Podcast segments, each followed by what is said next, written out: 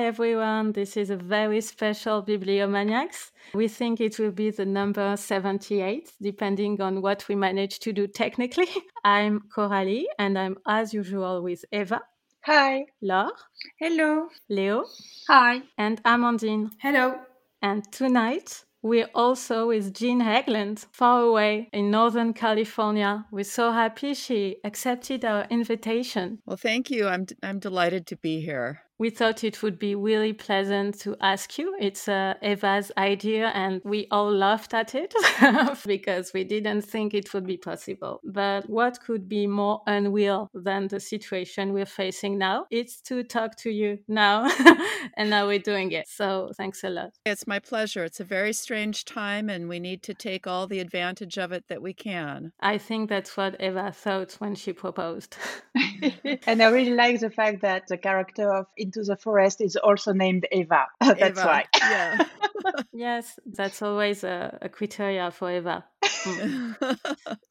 so I introduce you very shortly because most of the people who will be listening to us know you. First, because we already talked about your novel Into the Forest in the show, but also because it's a novel people who we tend to know. mm-hmm. But anyway, I want to add that you wrote also other books that are not yet translated uh, in French. I saw you wrote uh, Windfalls in 2004, and more recently, you wrote Still Time in 2015. Uh, do you know if it's going to be published in French? You know, I hope so. I would love for that book to be published in France. I'm not aware of any deals at this point, so I'll just keep my fingers crossed. We'll do the same thing because it would be a pleasure to have a new uh, Jean Hegland uh, in our bookstores in French. Thank you. Thank you. We discussed your book in 2017 and it was originally published in the US in 1996. So maybe I'll do a short sum up of Into the Forest. Sounds good. Into the Forest is about mostly two sisters who until there is a catastrophe happening in the world. We think it's a pandemic, but it's a network of bad things happening. We have these two sisters who find themselves, after a short while in the book, living alone in, in the house they used to live with, with their dad. They used to live in this house a little bit like in a suburb house. They didn't take most of the uh, landscape and forest into account until all of this happens. And slowly they need to get closer and closer to the forest. The story is told with the point of view of one of the sisters, and uh, she writes a diary and she tells all about what's happening. And it's really good because we know that she has just some information of what's happening because they don't have electricity anymore. Their situation is far worse than our situation now. it's a very long lasting story in every aspect to us within our societies it strikes us as true at all times. That's why I think it's a very famous book. Within our own private lives, at any times you'll find new echoes in the book to what you're living. I recommend this book to 16 year old and uh, and grandmas both, and within mm. literature because the book was prior to many other post apocalyptic novels and feminist ones. Uh, do you mm-hmm. agree with this short presentation of your novel? I actually, I think that's a lovely uh, description of the book, particularly that insight that. Uh, so these these two young women they're they're very privileged spoiled american girls and they've grown up um, in you know basically in the forest because that's where their parents decided their parents are kind of um, individualists, iconoclastic, and they wanted to live out in the woods. And so these girls have grown up there, but they've had really no interest in where they live. They've, yes, you're right. They're like they're living like sub- suburban, you know, kids, teenagers. They want to go into town and see their friends, and they want to, you know, they want to grow up and leave home as soon as they can. And um, I, I think that's a really important um, aspect of the book because they um, you know a great part of the story is they're learning that um, where they live is absolutely crucial to their survival Yes, they discover it partly with books and heritage from their mom because she had many books. Maybe she had the ambition to to be closer to nature and they end up accessing this heritage Mm-hmm. You know, and I think there's a real irony because um, previous uh, cultures would be learning all this information from their elders. There'd be a you know there would be a, a, a, series of generations and the older generations who had all this profound knowledge that would keep people alive were there to share it with um, you know with with their children and grandchildren uh, but that's that's been destroyed that that kind of continuity of of knowledge about the natural world.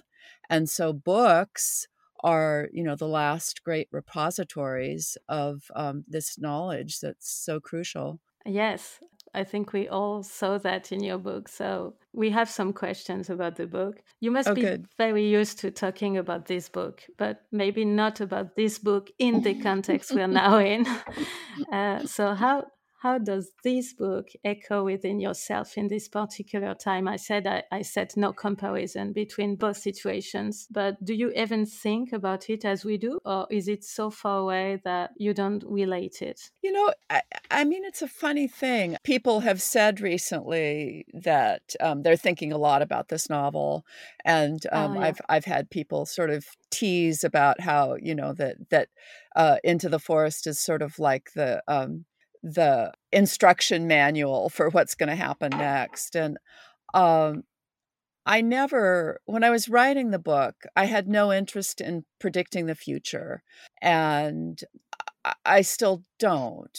But but I was very very interested in kind of exploring um, what would happen to um, human beings, and particularly young women, if they uh, had if their resources were so limited, if they if they really had themselves and and um, you know the natural world to depend on, and um, for me that was that was kind of a really important exploration about the things that really matter most to us, and the things that we really can rely on, um, you know wherever we are and whatever kind of time we're in, and um, so in one way, you're absolutely right. What's happening now, the the heartbreaking, terrifying time that the world is going through now, uh, is is totally different from this imaginary of you know um, uh, situation in into the forest, and at the same time, you know, I find myself also um, uh,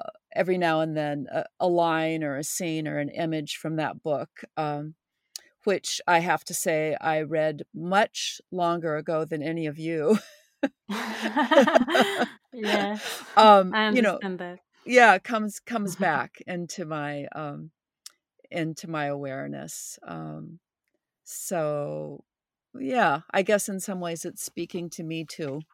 And and and reminding me of those same things about about what really matters and what we can really count on. You know about this book, we, we don't all agree uh, here. Good. we have uh, discussions.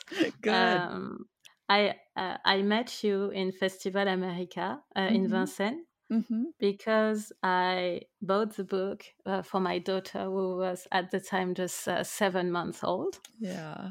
And you you signed it for her and for me it was obvious why i mean it was uh, very obvious why but when i told people who know the book i had very different reaction about that i had very curious reaction like why this book it's very mm. dark mm. and and for me it, it, of course the situation is dark but for me it was a, a book about hope and sisterhood and how you can always learn things and and so we have different views. So I leave you with Leo's question uh, about this book because she doesn't agree with me, and maybe you can tell us um, the reactions you get from the readers and what you thought while while uh, writing it. In my opinion, the novel got highly depressing at some point, and, and I thought it was even quite gloomy at the end.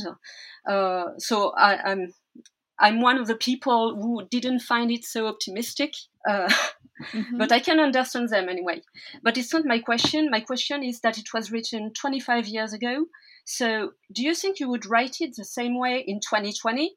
Uh, could it be more pessimistic or would the characters be different? What can you tell us about that? Oh, yeah, that's a good question. Uh, let me just first a- address this question of of of how gloomy or hopeful the book is because I, I yeah. think that's a really good question, and um, I really respect both opinions. I mean, I think the wonderful thing about about novels and stories that we can share with each other is that we all interact with them differently and and, and i and um so there you know there's it's good that there's not a sort of right ultimate answer um for myself i i found the story to be really challenging and really depressing and really hard and sad and yet um i also thought that it it had a lot of hard won hope in it. It's not happily ever after, you know, everything's going to be perfect. But for me, at the end of the book, there was this sense of of potential and promise. And um, but there there are a number of readers that I've heard from, like Leo, who have said, "Oh, it's a pretty depressing book," and and and I respect that uh, because it's looking at some losses that are pretty hard to imagine.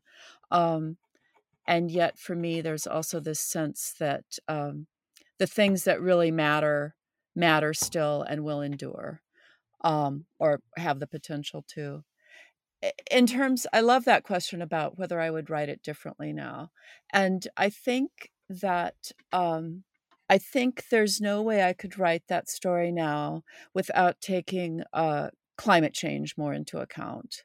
In the novel as it exists, there are references to all these sorts of reasons and speculations about why uh, civilization might have broken down so that the sisters are, you know, essentially isolated the way they are.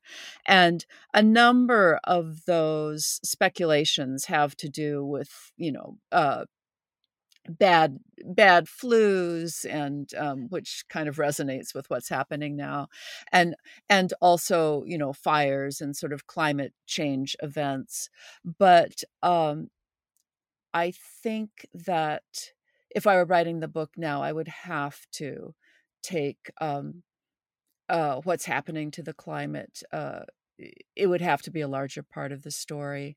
25 years ago, the scientists knew that, um, you know, that climate change was already happening and was going to become a, a horrific and, and crucial and world changing issue. Um, but many of the rest of us were able to sort of pretend it was going to happen a long time in the future. Um, and so I don't think the story accounted for it as well as, you know, it would have if I were writing it now. Actually, Coralie talked a bit about it in the introduction, but uh, we were saying that uh, the book was published in the US in 1996, but in France we had to wait more than 20 years before it was uh, translated and uh, published by uh, Gallmeister. And I wanted to know if you knew why it took so long for us to, to get it in French. I don't know. It, after after when it was first published in English, um, very soon after that, uh, it was translated into a dozen language, a dozen or fifteen languages, and my agent every now and then would pull her hair and say, you know, what is it with the French? Um, but and so I have no idea why it took so long, but I have to say that I think the timing was perfect because um, it landed with the perfect press. Editions Gallmeister was the absolutely perfect press for that book to be published um, by. One of the kinds of writing that it's devoted to is is American nature writing, and um, the publisher and the people who work at the press are just so passionate and intelligent they, they've just been a huge, huge pleasure to work with. Um, and Editions Gallmeister did not exist when Into the Forest was first published in English. So I think maybe it was just waiting for um, for that press to come along. And you know, it also had incredible good luck with the translator, Josette Chicheportiche. Uh, translate did wrote the French translation, and um, my French is not good enough to really evaluate it, but readers that I know, um, many, many, many readers have said that it's a beautiful translation, and um, the little bit I'm able to pick up with, I'm I'm convinced that it is. So that was a wonderful piece of good luck too. Yes, we love this publisher. We, it's one of our favorite ones here. Oh, great. Um, uh, Leo, you wanted to mention The Invisible Wall?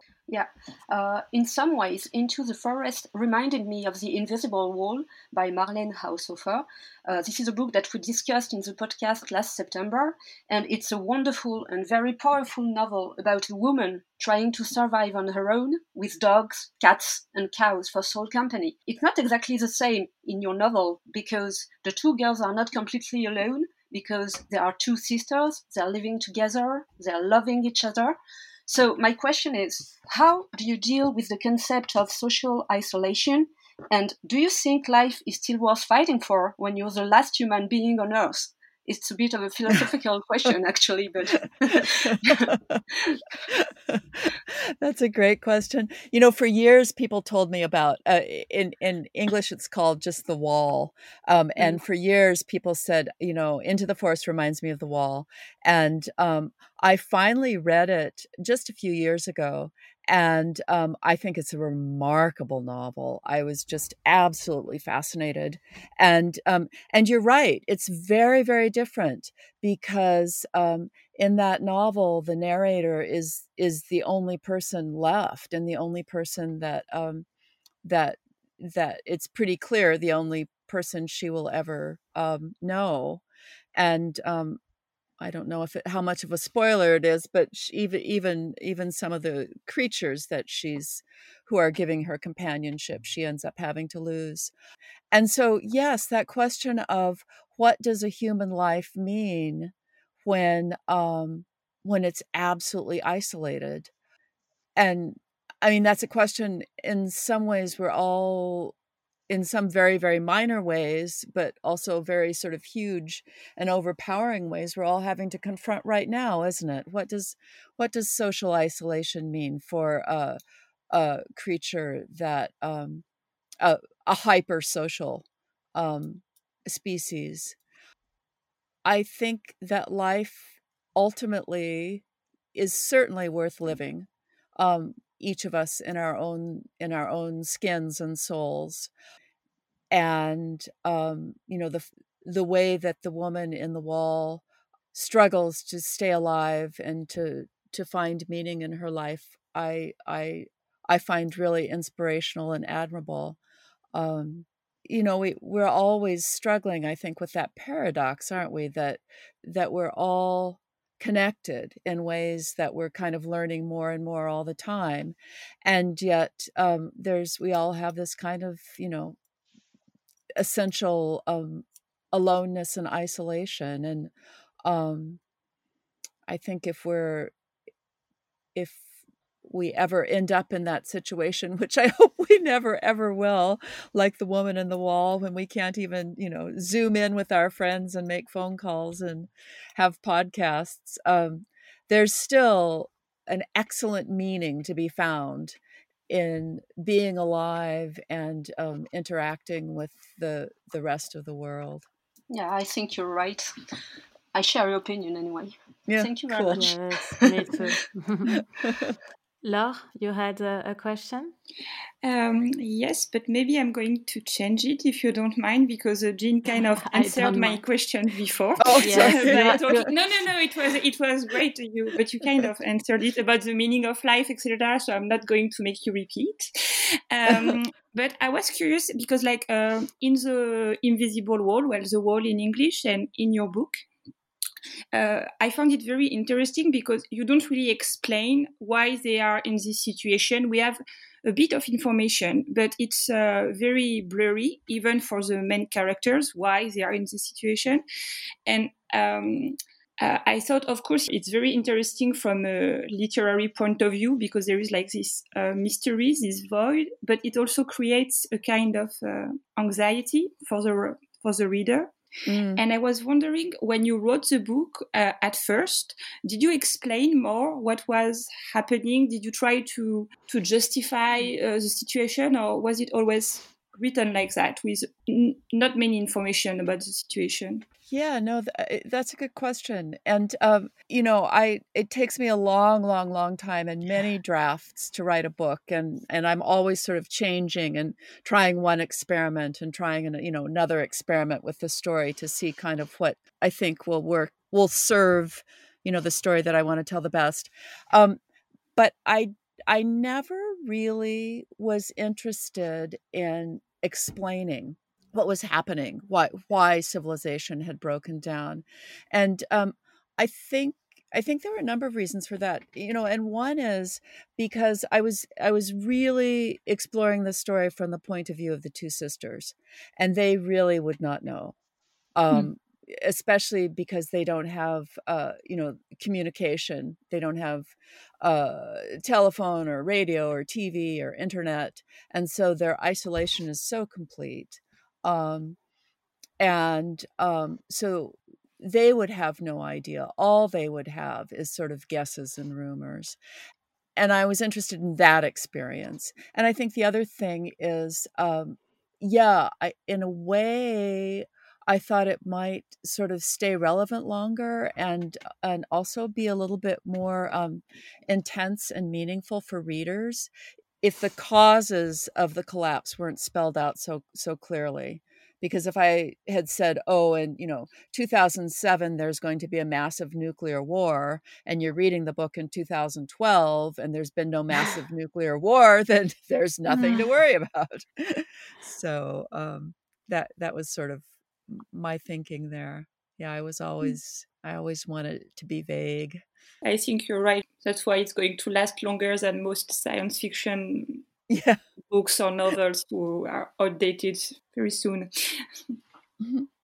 Amandine, you had a question, and then I leave uh, Eva conclude with the publishing matters again. Uh, yes, um, I am one of those who found uh, hope in the book. And um, what I found very interesting is the fact the fact that you don't oppose nature and culture. And um, if uh, they can survive it's because they find some knowledge about nature but they find it within books. And um, there's always a connection between nature and culture so, do you agree with what I'm saying? And uh, if you do, uh, would you um, write it the same way today?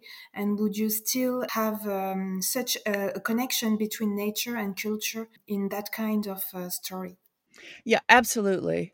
Um, I I think that I mean I think one of the places that our civilization has really gone wrong is um, by trying to sort of separate humanity from nature um, and culture from nature.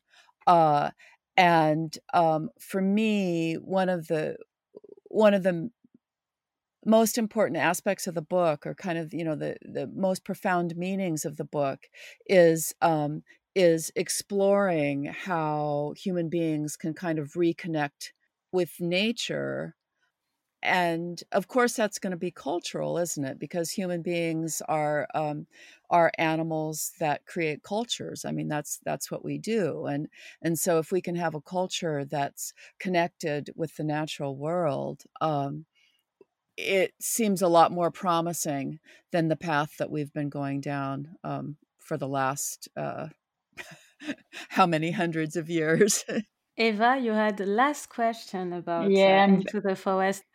I'm very curious. Uh, into the Forest has been adapted into a movie and also into a graphic novels. And I wanted to know if you have been involved in this project. Oh, yeah. Um, I wasn't involved in the making of the film. Um, I'm I'm really not a film person. I there are too many books to read. and mm-hmm. um, I know a lot about sort of storytelling, but I don't know much about movie making. And my agent had had suggested that I was, if I was interested, you know, I might be able to get some small role um, uh, as an advisor. But uh, and the but the other thing that was going on when the movie was being filmed was that that my mother was very ill um, and and and dying and and I did not want to have my um, attention, you know, pulled away from from um, her. Um, I wanted to spend as much time with her as I could. And so I wasn't at, at all involved in the film. I um, spoke with the, it was Ellen Page, the actress, who um, had gotten interested in, um, in buying an option and, and trying to pull a film together. And I spoke with her once and was convinced that she had the best interests of the story at heart. And then uh, the next thing I I I knew was I was I was showing up at the premiere at the Toronto Film Festival to to um, to watch the film with everybody, and you know I think my experience of that was um, the same experience I usually have when I watch a film that's been made of a book that I think I know pretty well. Um, there were parts of the film that I thought were really intelligent and really beautiful and powerful. There were a couple of moments that I wish I'd, you know, written into the book. And there were other parts that uh he didn't get and seemed like you know i didn't understand and i was i was disappointed or i felt lost or i thought oh you know if only they'd done this then this would make sense so um you know, it was sort of my same mixed reaction that I usually have to to films made from books. Um, but I'm convinced that the actors and the director, their hearts were in the right place. They, you know, they they loved the story they were trying to tell, which meant a great deal to me. I was more involved in the graphic novel, actually. And I think that was because I was so interested in um, that genre. I was so interested in um, graphic novels and how they tell stories, and you know that that um, connection with um, or that that interaction, that intersection between image and word. And uh, the publisher and the artist were very generous about um, sharing draft the storyboard and then drafts with me and um, you know i i made a few little comments that they they took seriously, and um, so I I found that to be a really interesting experience. Uh, thank you for this travel in time to a book you wrote a long time ago, but it felt you wrote it quite recently when we hear you. It's uh, really nice. Uh, we'll move to an essay you proposed. It's called Plutôt couler en beauté que flotter sans grâce. Réflexion sur l'effondrement by Corinne Morel Darleux. Uh, we chose it partly because we love the title. uh, what, rather sing beautifully than float without grace in English. Yeah. So, thoughts about collapse. Uh, Amandine will sum up for us. Yes, it's a very short essay, uh, but it's not very easy to summarize.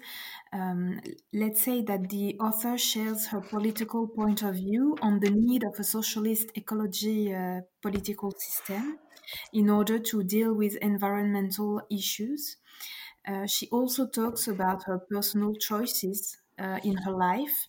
She theorizes them, and um, I um, personally I found it very interesting what she calls the refusal to reach. Um, this is my translation. Uh, it's um, a refusal to succeed in a in a career. Um, and um, she uh, she also develops her theory on the link between fiction and ecology. Uh, she explains that artistic creation gives a body, a perfume to politics, and therefore uh, it gives more power to embody the political speech. Uh, so that's, I think, uh, uh, what I can say about the book. it it tells a lot a lot more than that. Uh, but I think that the um, the end about uh, fiction and uh, ecology is, uh, uh, I guess, it's uh, what is very interesting for an author like you.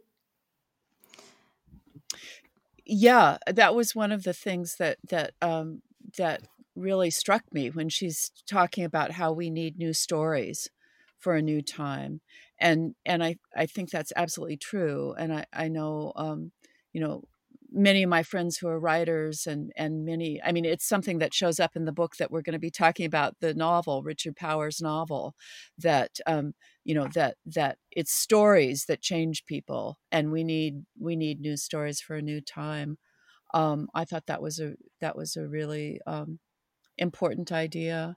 And you know, she had these sort of three principles, didn't she? She said that that one thing we need to do is is rethink this kind of um, blind drive to succeed at all costs. We need to think rethink what um, um, uh, success and achievement are in our lives.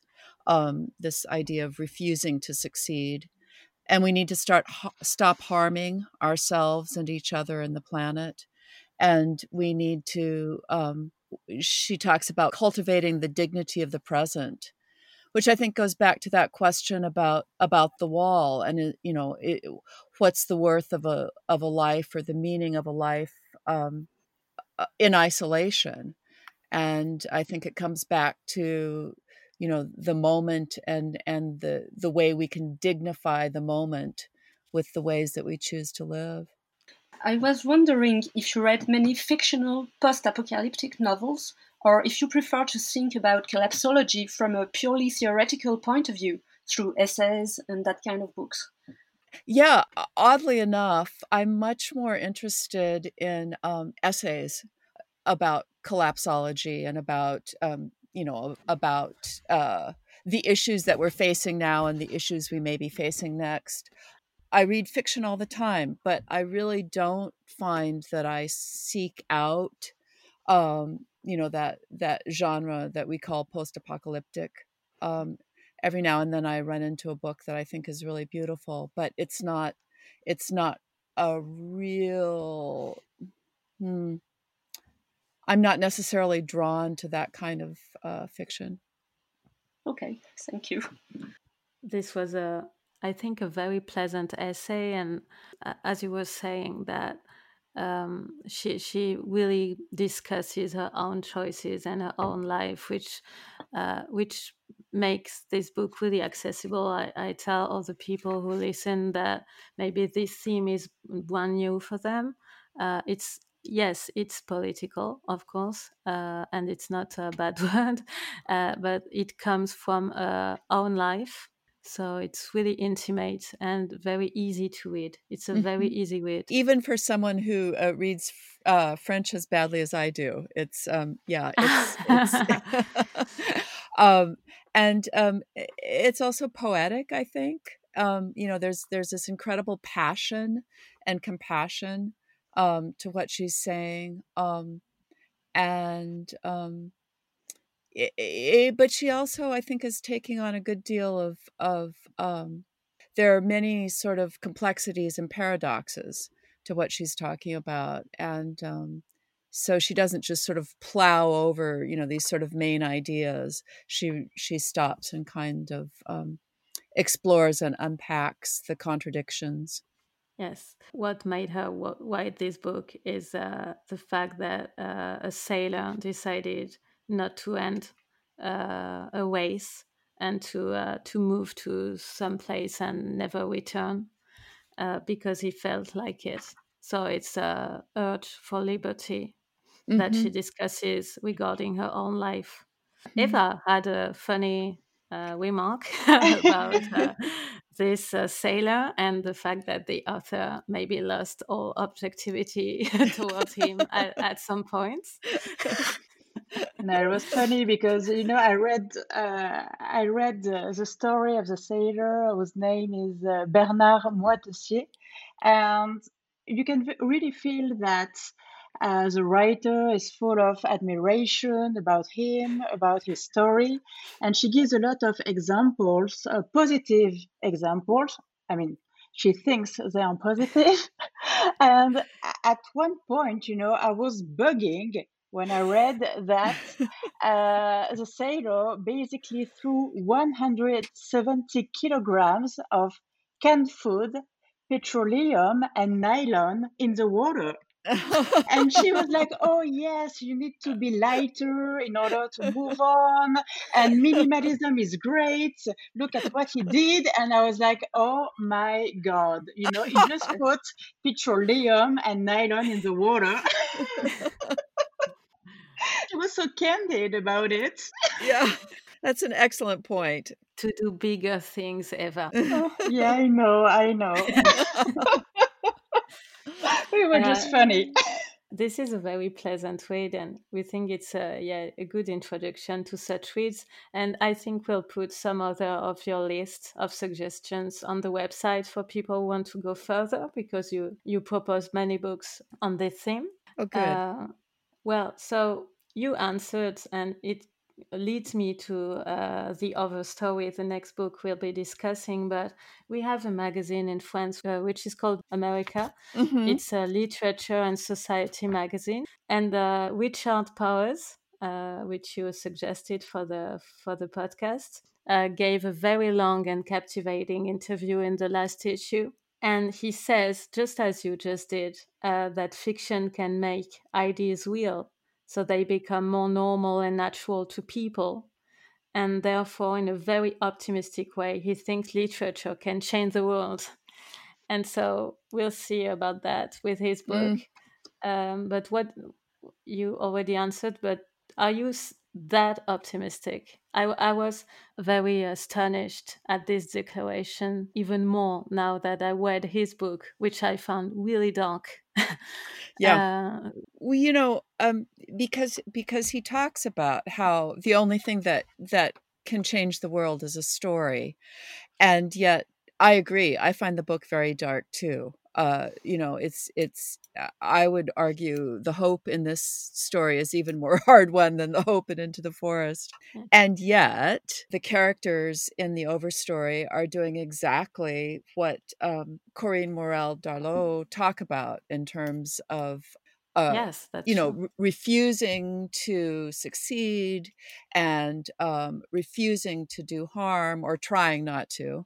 Um, they don't always succeed in that and you know capturing honoring the dignity of the moment. Eva maybe you will tell us a bit about uh, l'arbre monde au cherche midi uh, that's a publisher in france. Yes. And and then we'll go back to it and uh, then we'll go uh, back. Okay sounds good. Okay no problem. Uh, the title in english i remind it it's uh, the Overstory. I think it's beautiful. I love mm-hmm. the, this title. Mm-hmm. and it's translated in French by Serge Chauvin. And Eva, can you tell us what it's about? Okay, so this book uh, won the Pulitzer Prize for Fiction in 2019. And basically, it is divided into two parts. Uh, the first one is a sort of uh, short story collection that introduces us to nine very different characters. So, for example, an artist who grew up uh, in a farm, uh, the daughter of a Chinese immigrant, an IT genius, a Vietnam veteran, a childless couple, a biologist, a divorced student who has a near death experience. And the only common point they all have is that trees had somehow an impact on their life. And in the second part, uh, these nine characters will connect, and this connection will be related to tree production, several of them becoming eco warriors until a terrible event happens. Dun, dun, dun. uh, so, why did you propose it and like it, Jean? I, have I've admired Richard Powers for a long time. I've I've I've uh, um I th- I think he's a he's a really fine writer, and I think that this is a a really important and interesting novel. Um, because he's writing a book about the natural world and particularly about forests. And um, he includes in the story a lot of scientific information, this new scientific information about forests and these kind of new insights that that uh, scientists are having that um, ideally would change everything about how human beings treat forests because they're learning that forests are not a bunch of separate trees who are competing for resources, but forests are communities that uh, communicate and collaborate and um, and and work together to create these enormous riches and wealth, and that they um, not only will forests keep us living on human beings living on this planet um, but uh but they deserve to have lives of their own. I mean, it's the the tragedy of what's happened to the forests is are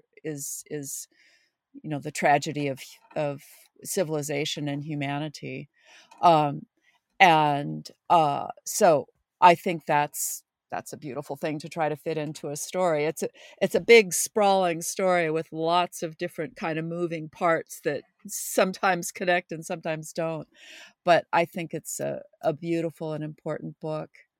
And that yes. question about stories can i can i talk about that a little bit? Yes um, yes do please. here's the thing I, I i mean human beings are hardwired for stories. We're we're learning that we um that our brains are wired to um, look at the world in terms of stories and try to find the story in everything and we we understand what's going on um, based on the stories that we can make about it. We learn you know even facts and information better if they're told to us in a story. And um, so you know just just like we're hardwired to understand sentences and to use language we're hardwired to um, look for stories in our lives and we're hardwired to extract meaning and you know and significance from the stories that that we hear. And you know not not just like like fiction and books but but video games and gossip and um you know what we when we what we tell the um policeman when we get pulled over and he wants to give us a ticket you know we give we tell him a story about why we were driving fast or why we weren't driving nearly as fast as he thought and when we go to the doctor you know it's a story about how we're feeling and what we're trying to do right now you know with the pandemic is is create the stories that will help us understand um, what's happening now and how we're mm. feeling mm. and what's going to happen next and so so I think in one way, uh, stories are are really, you know, the primary way that we have to interact with the world, and and we know there's examples of stories that have uh, changed history. I mean, you think about religion and and the stories there. You think about um, uh, Uncle Tom's Cabin, yeah. the story of of uh, you know the slave that um, Abraham Lincoln credited with starting the Civil War, and um, so I think I think on the one hand, um, Richard Powers is absolutely right that stories are the only thing that will change the world. Um, on the other hand, um, is there ever going to be a novel powerful enough to affect the change that we need? Probably not, unless it starts fitting in and adding up with lots and lots of other stories that are saying the same thing. Yes, that's really interesting, and I think you should read the you should read the interview. I send it to you. Uh, oh, good, because, thank you. Yeah, yes, it's uh, it echoes a lot with what he says himself. It's very oh, interesting. Oh, cool. Thank you. Um, Eva, you, you had an interesting uh, reflection about uh, the digital world in this book because all the characters are somehow related to nature from their childhood, but there is one character who is deeply uh, into digital. Oh, yeah. At the beginning, I was a bit surprised uh, by the fact that there was a geek uh, in the story. uh, but then I found out that uh, Richard Powers uh, used to work at uh, Stanford in Palo Alto, which is in California. And basically, Palo Alto is the city of the headquarters of all the big IT companies. And at the same time, as it is in California, it's quite close to the hills and to the nature. So it's quite a strange city. Um, and do you think that uh, digital world is the enemy of envir- environmentalism, or on the contrary, that it can help the fight? Oh, yeah, there's a question, huh? Um, Sorry. I, I mean, I don't need to solve this.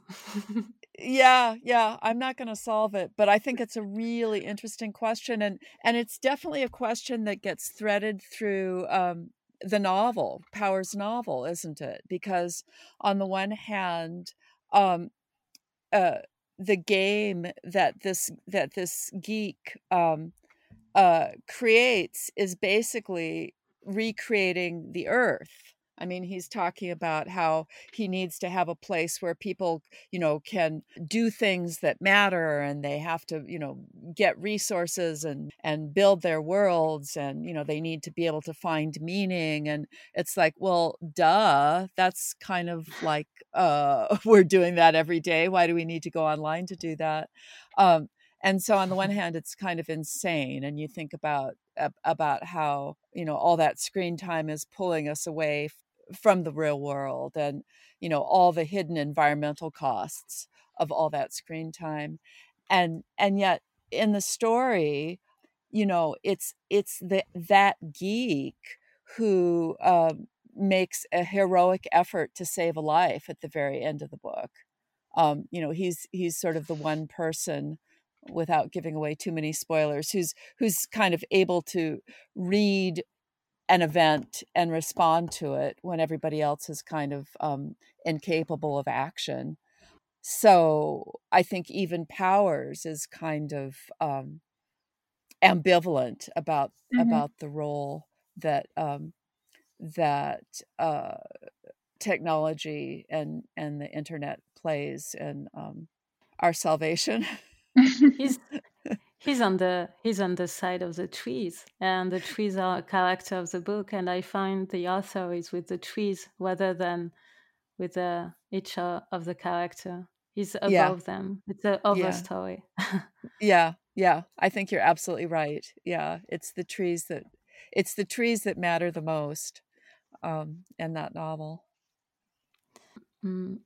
Laure, you had a question uh, yes, it was more like a, a personal question, I think, um, because I, I, I, was interested by because you picked up uh, several books like uh, Walden, your own novel, or these books. They are all related to to the forest, but they they offer like different point of view. Uh, for example, in Walden, it's about a man who decides to leave society to find himself in the woods for two years. Um, I had the feeling that uh, in the Overstory, it was more like the tree enables people who are a little bit lost in their lives to connect to one another and to nature, of course. So, um, in a pre-apocalypse world, uh, I think I, I, was curious about your own relationship with nature, not from a political point of view, but more like uh, I was curious to know if you spend a lot of time in nature, if you know nature very well, what you, what was your relationship with the forest, basically. Mm you know, um, I mean, I I grew up in a small town and and um, I grew up in a family where a literary family where what we did for vacations what my parents did was take us camping. And so I was I was very lucky to have you know some access to the natural world from the beginning. And um, when I got the idea to write into the forest I had just moved out into the forest with my with my husband and our two young daughters. Our son wasn't born at that time, and um, one of the things that inspired me to uh, to write that book, or sort of gave me the first the first kind of uh, ideas about what I might want to write about was that all of a sudden I was in a forest and I was very interested. I'd never lived in a forest before, and I was very interested in in that place and what it might be like. So, and that's the place that, you know, I've lived for the last 25 or 30 years. Um, so I am really, really, really lucky uh, to have so much access to the natural world. And um, I spend as much time outdoors as a writer can. Mm. Um, in fact i was i was working outside at my desk you know bring my computer this morning um, and i spend a lot of time you know hiking and gardening um, i've been uh, lately for the novel that i'm working on now um, i've needed to learn kind of even more about the natural world and um, i've been really lucky to be able to take uh, animal tracking classes with uh, uh, an expert on animal tracking, and so this isn't tracking, you know, to um, to hunt animals, but tracking as a way of uh, uh, seeing who else is in the woods and figuring out what they're doing. And um, this guy's astonishing. He can he he one of the first times I was out with him, he was asking somebody else who'd had a little bit more experience, um, what kind of scat, you know, droppings, um, animal droppings are that are those? And the person, the student said, "Oh, those are wild turkey." And he said, "Okay, fine. Is it male or female?" and I I now know how to tell whether it's okay. male or female. Wow, um, that's high level. Yes, that's it's very high level. It's it's it's just it's really sort of incredible knowledge, and um, you know, based based on that, I've learned that um, you know there are mountain lions who live where we do because I've found their tracks. So I I feel very, very, very lucky to have, you know, access to nature. And I'm convinced that I could devote, you know, 50 lifetimes to this place and still not know um, everything there would be to know about um, the natural world and the interactions and of of the place where we live. Mm-hmm. Wow. Yeah, it sounds nice. We need to change lives. yeah, I know. Yeah, we need to change lives. we're, we're, going to we're going to have discussions afterwards so, with, uh, with our, but what we are going to do next. so yes, it was good with Jean Hegland, but now we have to talk. the other thing to remember, though, I think a really, really important thing to remember is the natural world is everywhere. You know, I mean in in the middle of Paris there are there are weeds growing up on the sidewalks. There's weather, there's birds, there's trees, there's you know, it's it's it's not like there's preserves where uh, you know, um nature is and everything else belongs to humans and so one thing is is um, just paying as much attention as you possibly can to um, you know to uh, the nature that exists wherever you're existing. Mm. That sounds like the greatest conclusion for our books. uh, we thank you very much for all the all the organization of this uh, incredible podcast for us. It was very pleasant. Uh, do you still have time for us to recommend you some books? Yes, or... please. That would be a yes? treat. Okay. Yeah. Uh, it's a way for us bibliomaniacs to thank anyone for anything. give them books. we do. yes, we the give ideas. Yes, that's uh, yes. really, you need to take it uh, as this is. um, so I start with a, with a Japanese book we discussed in the podcast. In mm-hmm. English, mm-hmm. it's called The Memory Police. Mm. In French, it's way more poetic. It's called Cristallisation Secrète. Mm. Uh, it's by Yoko Ogawa. Mm-hmm. And it shows the beauty of the world and how this beauty can simply disappear. The title in English is more politic than the book is. The book is politic, but it's also very poetic. It takes place in a world where things just disappear, they vanish slowly, and one day after the other.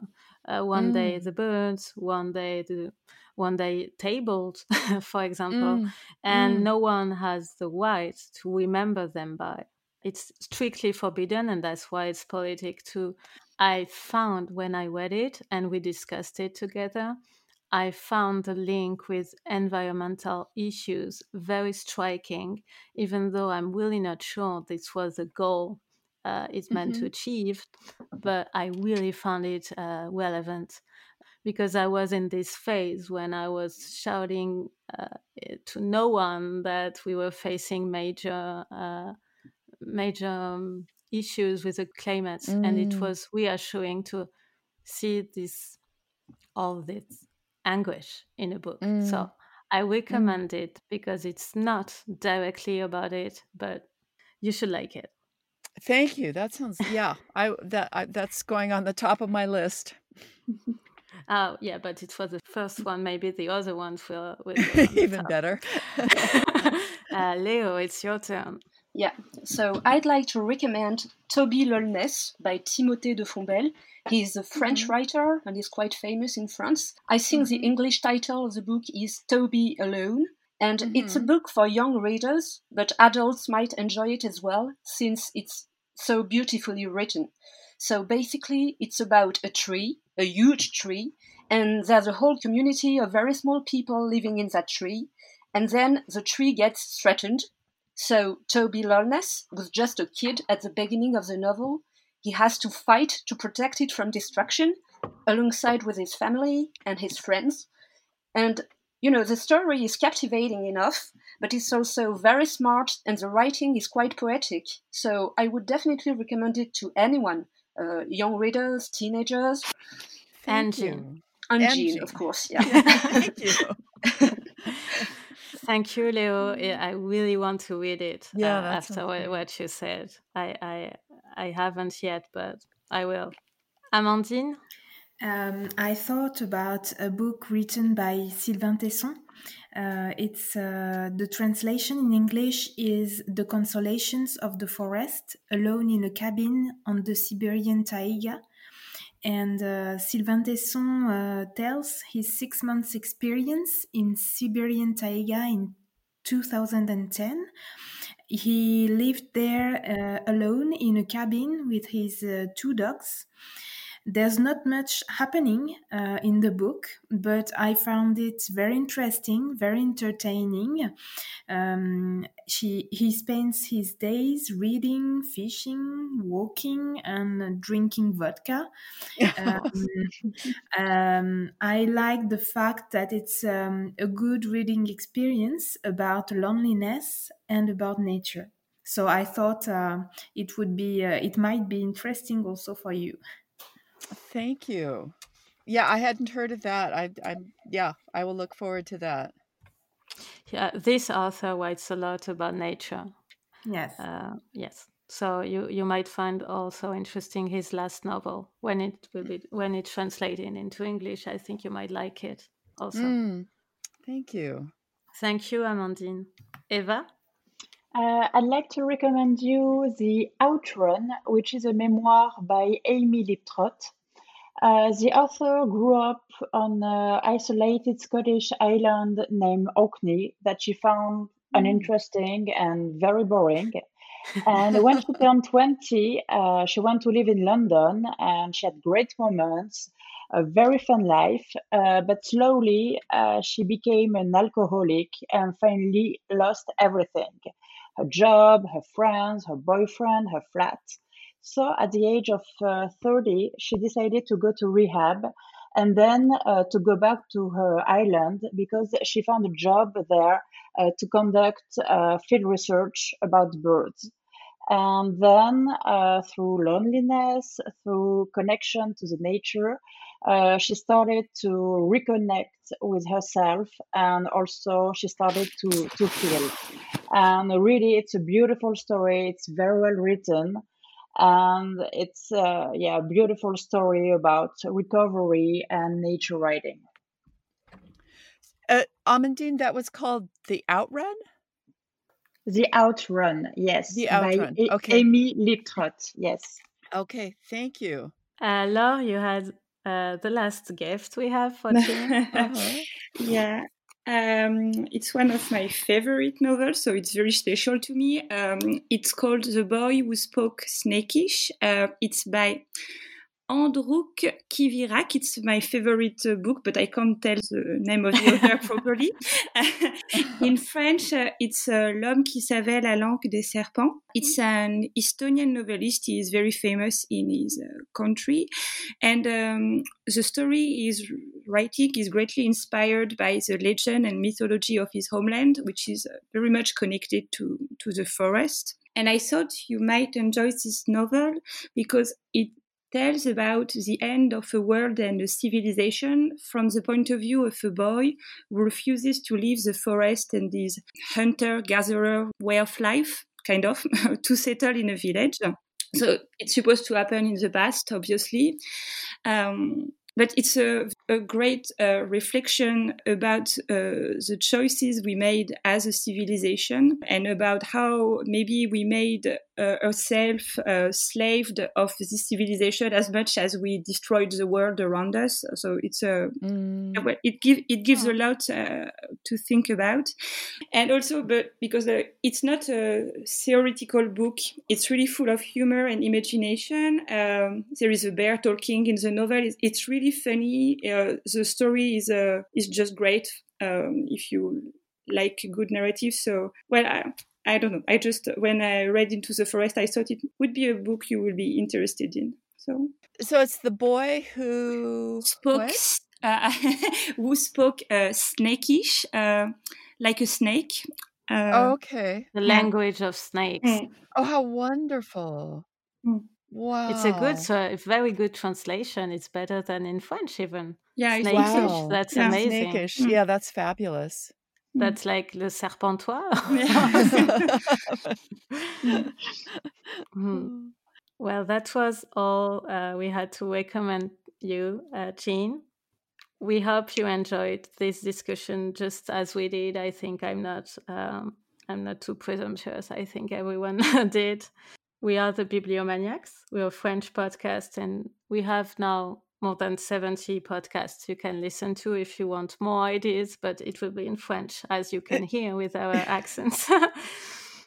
and we are every week. I will definitely look for you. Your English is beautiful. Thank you for being so patient with me and and speaking um, in your beautiful English for over an hour. Um, this was a real treat. It, it's it's wonderful to connect, particularly in this in this strange time when we're all we are all feeling so isolated. So thank you for reaching out and um, thank you for sharing all these wonderful books. And uh, it was a real pleasure to be part of this. And take care and be safe. Yeah. Yes. Take care. Yeah. Thanks a lot. Thank you. Bye-bye. Thank you. Bye. Bye. Bye. Thank you very much.